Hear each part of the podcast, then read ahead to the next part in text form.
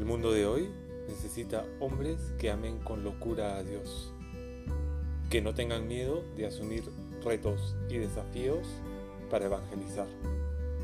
Pero sobre todo está necesitado de hombres santos que no tengan miedo de dejarlo todo por seguir a Cristo.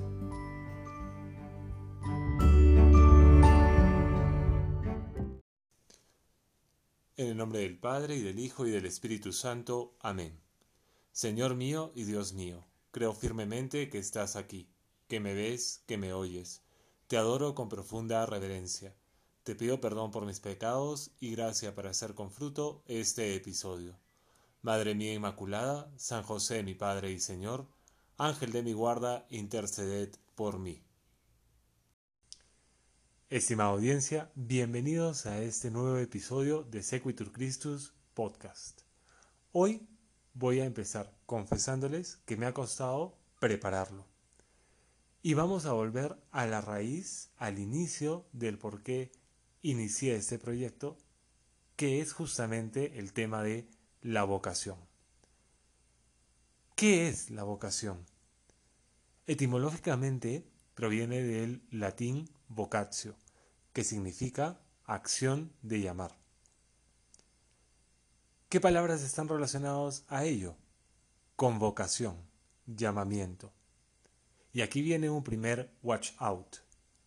Vocación profesional no es lo mismo que vocación, porque la primera está más relacionada a lo que es un estado, la profesión o una carrera mientras que la segunda, y ojo a esto, es una inspiración con que Dios llama a alguien a un estado de la religión.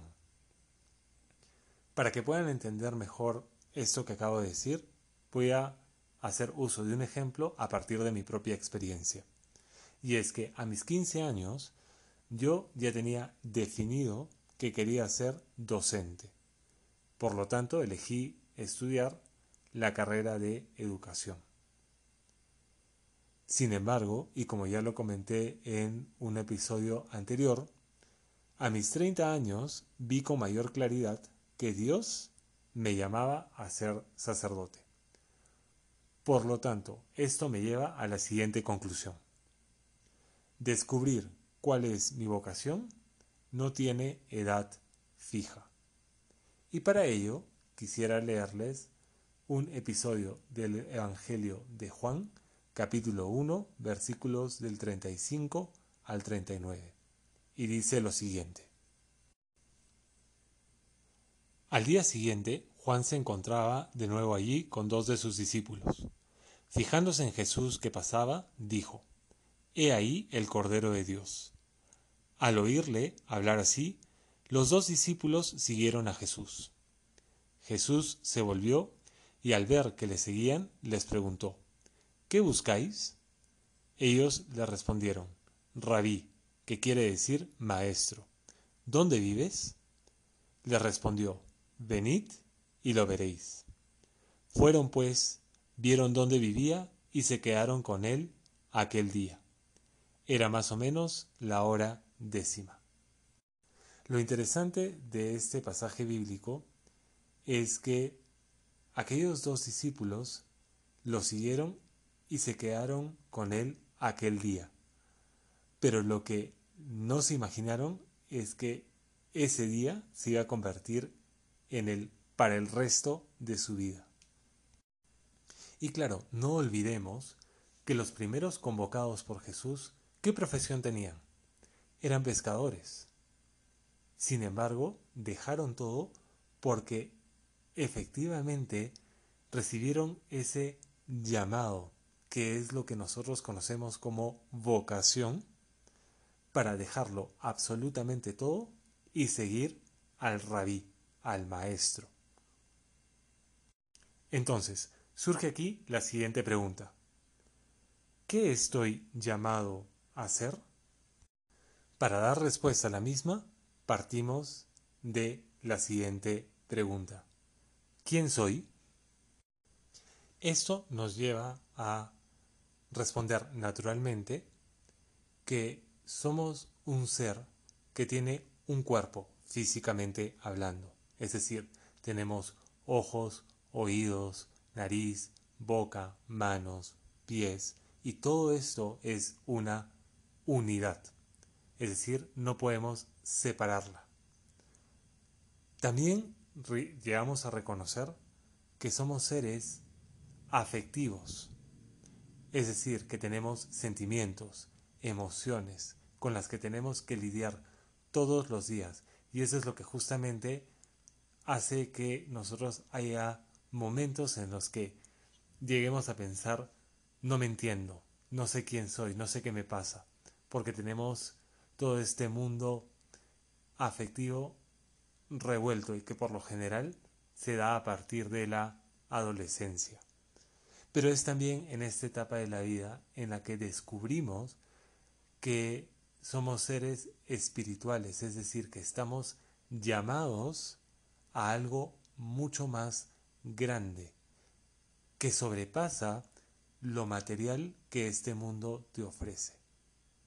Obviamente hay santos que con la gracia de Dios desde que eran muy pequeños supieron reconocer esta parte espiritual. Claro ejemplo de ello, Santo Domingo Sabio o San Pío de Pietrechina. Entonces, en la medida que vamos dando respuesta a esta pregunta fundamental, que es de donde nace toda vocación, llegamos a la siguiente frase, y es que tengo una misión que cumplir en este mundo. Y esta respuesta solo te la puede dar Dios a partir de que reconoces que has sido creado por amor y que necesitas compartirlo con alguien. Benedicto XVI, en su encíclica Deus Caritas Est, nos dice lo siguiente. No se comienza a ser cristiano por una decisión ética o una gran idea, sino por el encuentro con un acontecimiento, con una persona, que da un nuevo horizonte a la vida y con ello una orientación decisiva. Esto que acabo de decir es fundamental, porque, a ver, pongámonos a pensar, cuando los discípulos reciben la misión de Jesús, una vez que éste asciende al cielo, nuevamente regresa al reino de su Padre, les pide que esparzan la buena noticia por el mundo entero.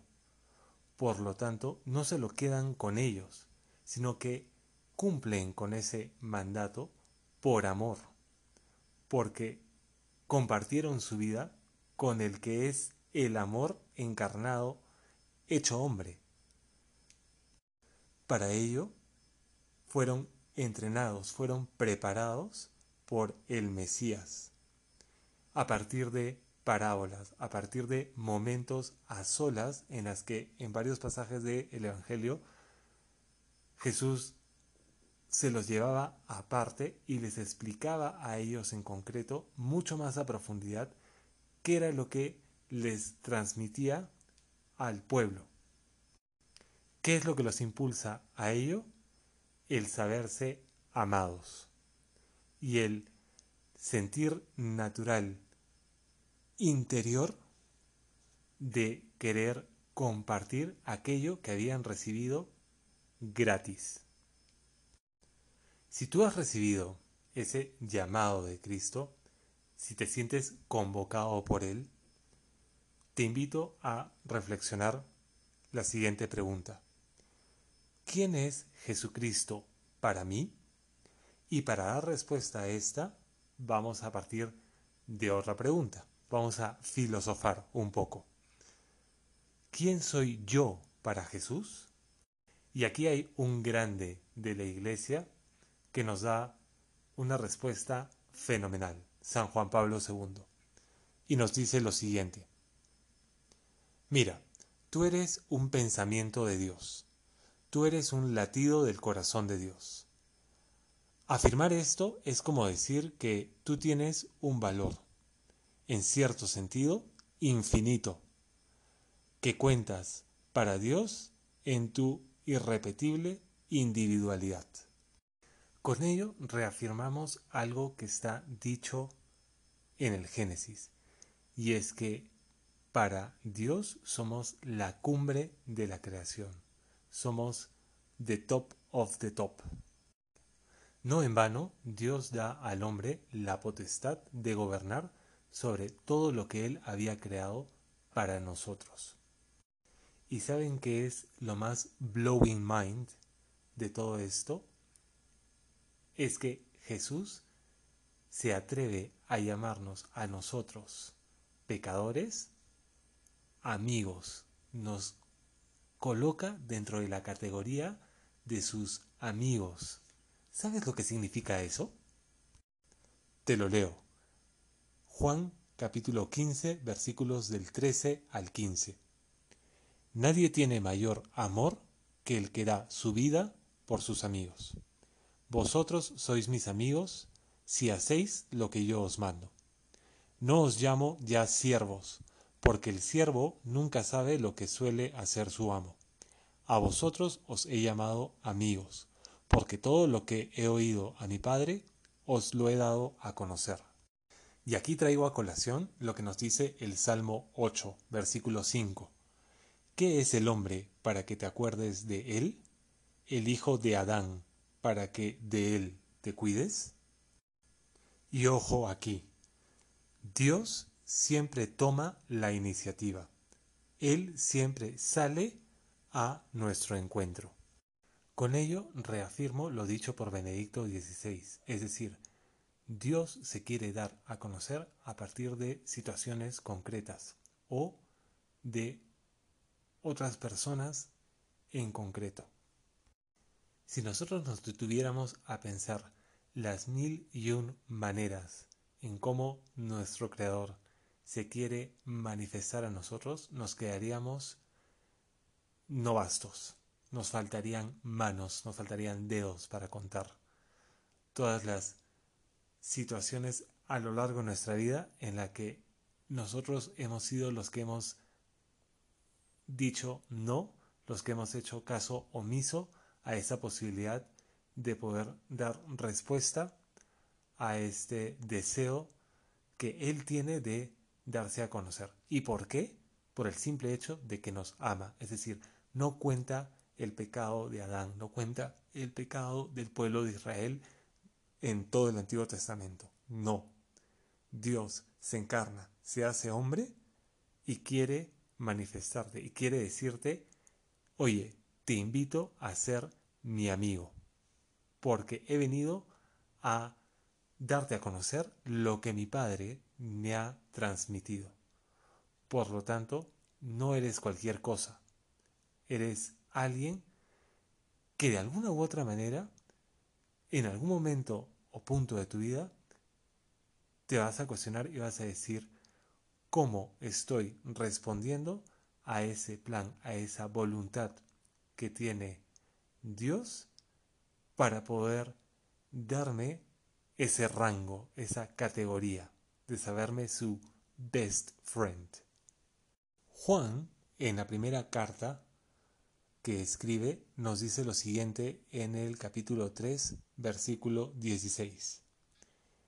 En una cosa hemos conocido qué es el amor, en que Él dio su vida por nosotros. Así que también nosotros debemos dar la vida por los hermanos. Segundo watch out de este episodio, y es que cuando me refería a que nos reconocemos como seres que físicamente tienen una serie de miembros son para justamente poderlos utilizar, para poder pedirle al Señor, para implorarle, clamarle, que por favor nos dé a conocer cómo podemos responder a ese plan que Él tiene para nosotros haciendo usos de estos. Porque definitivamente es ahí donde encontramos el sentido de nuestra misión, ese saber que tenemos unas manos, que tenemos inteligencia y que tenemos una voluntad para poder darnos a los demás, que de nada nos sirve quedarnos todo esto para nosotros mismos, porque estaríamos perdiendo la posibilidad de poder conocer a Dios en persona el día que seamos llamados y que vamos a ser juzgados justamente en el amor. ¿Y qué significa eso? Tuve hambre, me diste de comer. Tuve sed, me diste de beber. Estuve en la cárcel y me visitaste. Estuve enfermo y me cuidaste. Estuve desnudo y me vestiste. En eso vamos a ser juzgados, queridos seguidores. Y para eso debemos haber comprendido que el ser amigo de Jesús implica ser otro Cristo en la tierra. Punto. Eso es.